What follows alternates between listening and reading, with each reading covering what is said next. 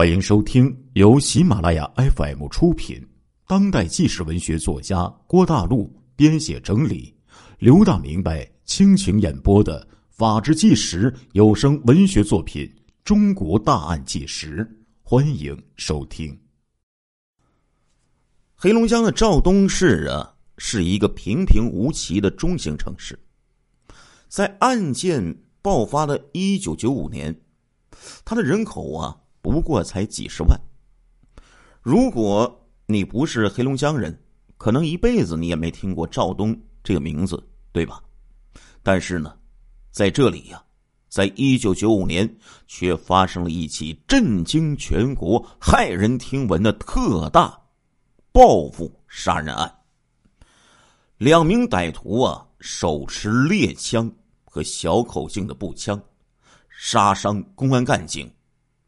联防队员在内的四十八人，歹徒作案长达三个小时，如入无人之境，毫无阻拦呐！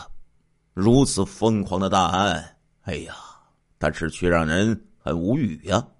那接下来呢，就听老刘啊给大家讲一讲这个案子吧。那我说到了，就是呃，因为我讲的是涉及到全国的这一些。各各个特大案件、大案大案要案嘛，因为我这个统计呀，在这个一般的小城市，就是没达到上千万、几百万人这个小城市啊，一般不会发生连续的，或者说不会发生几起特大案件。但是在这个黑龙江的肇东，却发生过两起特大的案件。之前给大家讲过的蒋英库连续杀人案，哎。就是其中之一。九五年呢，这起特大杀人案件呢，和检察官蒋英库的黑社会团伙的杀人案呢，有一些不太相同。这两个杀人犯呢，可以说是不图财不图色，就是为了报复而大开杀戒。这两名歹徒呢，都很年轻。冯万海二十六岁。江立明年仅二十二岁。江立明呢是四站镇东兴村的农民，以承包经营小药店为主。他在农村生活过的朋友都知道啊，这种药铺哎，就是专为这个这个村里人服务的。江立明啊年纪很小，性格呢很内向，不爱说话，平时呢倒也没什么劣迹。家里这个小小的药店呢，就是农村乡镇里常见的那种小铺子。农民呢有一个头疼脑热，不愿意花钱务工去医院的话，哎，就在这种小药店药店里啊去买药吃。这铺子呢赚不到什么大钱，维持一家生计啊还是没有问题的。那姜立明为什么？在年仅二十二岁的时候，就从这个良民变成了杀人狂呢？社会上有一种说法，老刘说了，只是一种说法哈，不代表可能就是事实。说这个镇里面的这个卫生院的院长叫做侯琛钦，副院长百惠臣想让自己这个朋友啊去承包这个小小的药店，不让。江立明他们家继续去干了，那能干吗？江立明自然不愿意呀，哎，所以呢，就把这些人都给干了。这个期间呢，江立明啊，托人呢从外地啊进了一批药品，这个药呢不是从正规渠道来的，当时啊，乡镇的药店呢基本上都这么做，反正呢，这药啊不是假药。只说渠道这个来历啊，不太不太正规而已。因为这样呢，进药的价格比较便宜啊，这属于呢行业的潜规则。一般来说呀，没什么事儿。可是没想到这一次，江立明就被人呢暗中给举报了。镇里的派出所的所长周守芳就将这批药品全部就给扣留了。这样一来呢。江立明几乎全部家当都砸进去了，也就等于破产了呀。他就怀疑呀，是这个卫生院的院长侯晨钦、副院长百惠臣两个人让这个周守芳来整他，所以对他们呢可以说是极端的仇恨。换做一般窝囊点的人呢，恐怕就得自认倒霉了，关了药店，另寻他路了。可是啊，这些听众朋友们应该清楚，东北老爷们这个性子呀，特别的顽劣，不是那么容易服软的呀，被人欺负的呀。眼见呢自己的生计被断了，年轻气盛的江立明就咽不下这口气，发誓呢就要报复。他多次对妻子表示要杀人，但是自己老婆以为啊这是自己老公。就说说气话，没把这个当回事儿。冯万海呀，则完全不同了，他可不是一个普通的老实人。这个小子年纪稍稍大了一些，是当地的一个无业青年。除了帮家里开车拉客以外呀，平时呢，他都和一群朋友喝酒打牌。一九九五年的一月。冯万海就和朋友曹学军、杨小民在这个镇子上的帝王酒店里喝酒，几个人酒喝多了，闹出事儿来了。东北人呢，特别东北老爷们儿哈，都爱喝酒，没事都得整两口。酒后吵架干架，甚至最经典的一句“你瞅啥？瞅你咋地？”哎，就能干一个头破血流啊！这种事儿太多了。这一次也是因为这一点小事儿，他们三个人就和邻桌的这个醉酒的青年李玉芳就干起来了。冯万海他们这边三个人，李玉芳那边啊双拳难敌四手，在这个打斗当中就吃了亏，就被打伤了，而且呢伤势啊还比较严重，属于重伤，所以呢李玉芳的家属啊。赶紧拨打幺幺零就报警了，四站镇派出所所长周守芳立刻出警，就找到了打架这伙人。但是奇怪的是呢，这种严重的伤害案件呢，明显就是属于触犯刑律了呀。正常司法流程应该是先将打人的这三个人给抓住，刑事拘留，然后交到法院进行刑事这个起诉。对吧？但是奇怪的是，周守芳没有抓这三个人，只是让他们交钱，哎，做这个医药费。三个人也知道了出大事了，立刻哎，麻溜的开始掏钱。每个人呢拿出了三千块钱，这笔钱那在当时可是不是少数啊，因为那一年呢。工人平均工资是，也就是每个月呀，也就那么四五百块钱。几天之后，周守芳就告诉这三个小子了：“钱已经花完了啊，必须每人再给七千块钱。”这个曹学军还有杨小民，这个家境呢是比较不错的。哎，第二天立马啊就去派出所把这钱就给交了。但是这个冯万海的家庭条件可就不咋地了呀，全家仅靠开北京二幺二这个吉普拉客为生，根本拿不出这七千块钱呢。所长周守芳一见到这个冯万海拿不出钱，亲自上门讨要。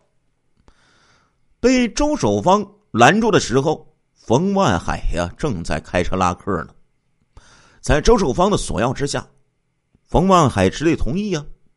好吧，我回家取钱。但是这个周守芳怕他跑了，就让冯万海驾驶出租车在前，自己的警车就跟在他的车后面。这个时候的冯万海自然知道啊，自己家里拿不出这么一笔钱呢，就决定啊想办法开溜了。刚到。冯万海家门口，冯万海突然嗖的一下跳下车，弃车逃跑了。哎，这小子这可以去参加奥运会了哈，跑的那叫一个快呀！眨眼之间就不见踪影了。周守芳一见到冯万海跑了，就把这吉普车给扣下了，开回了派出所。随后呢，周守芳啊多次派人就去抓捕这个冯万海。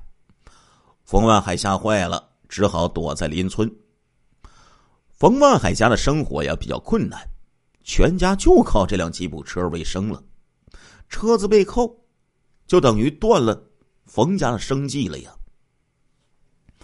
冯万海跳车逃跑之后，其实啊并没有跑太远，他白天呢就在这个邻村去躲藏，晚上呢才敢回家睡觉。这个期间，冯万海却看到了一件让他气愤不已的事情。他多次看到一同打人的两个朋友曹学军、杨小民，就大摇大摆的在这个村子里面，哎，晃悠来晃悠去，就和没事人一样。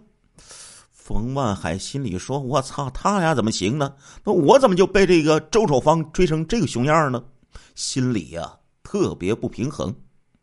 他认为打人的时候是三个人一起动手的，现在呢这两个人没事。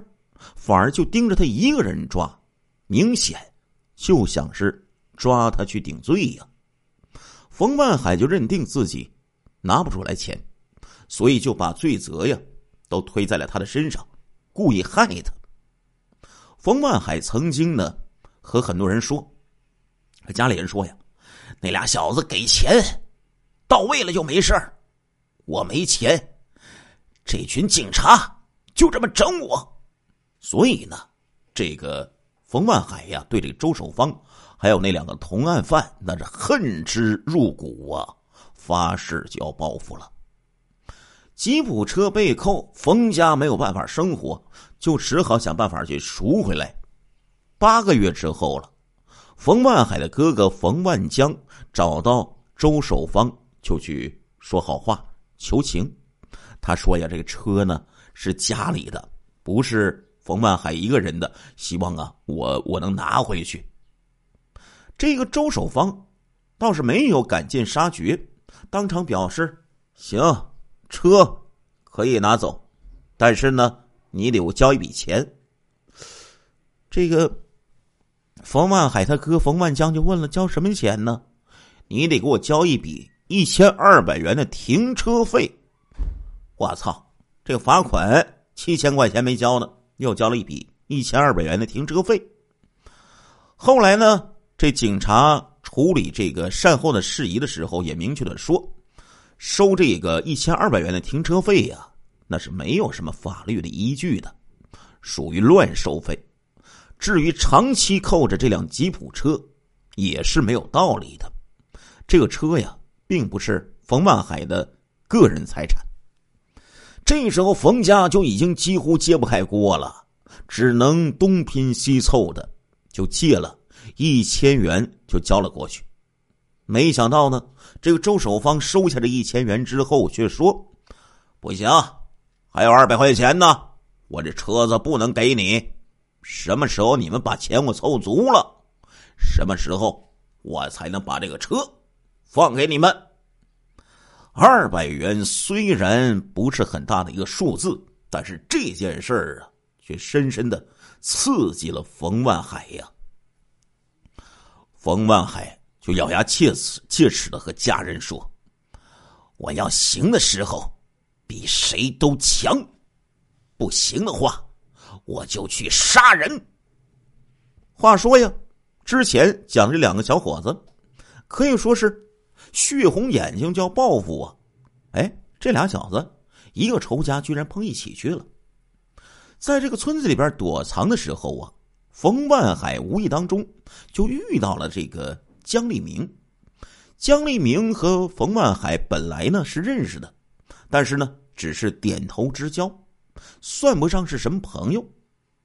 这一次，两人同时有了周守芳这同一个仇人。自然就是一拍即合，互相给对方壮胆了。在一九九五年七月一次相遇之后，两个人多次就在一起喝闷酒。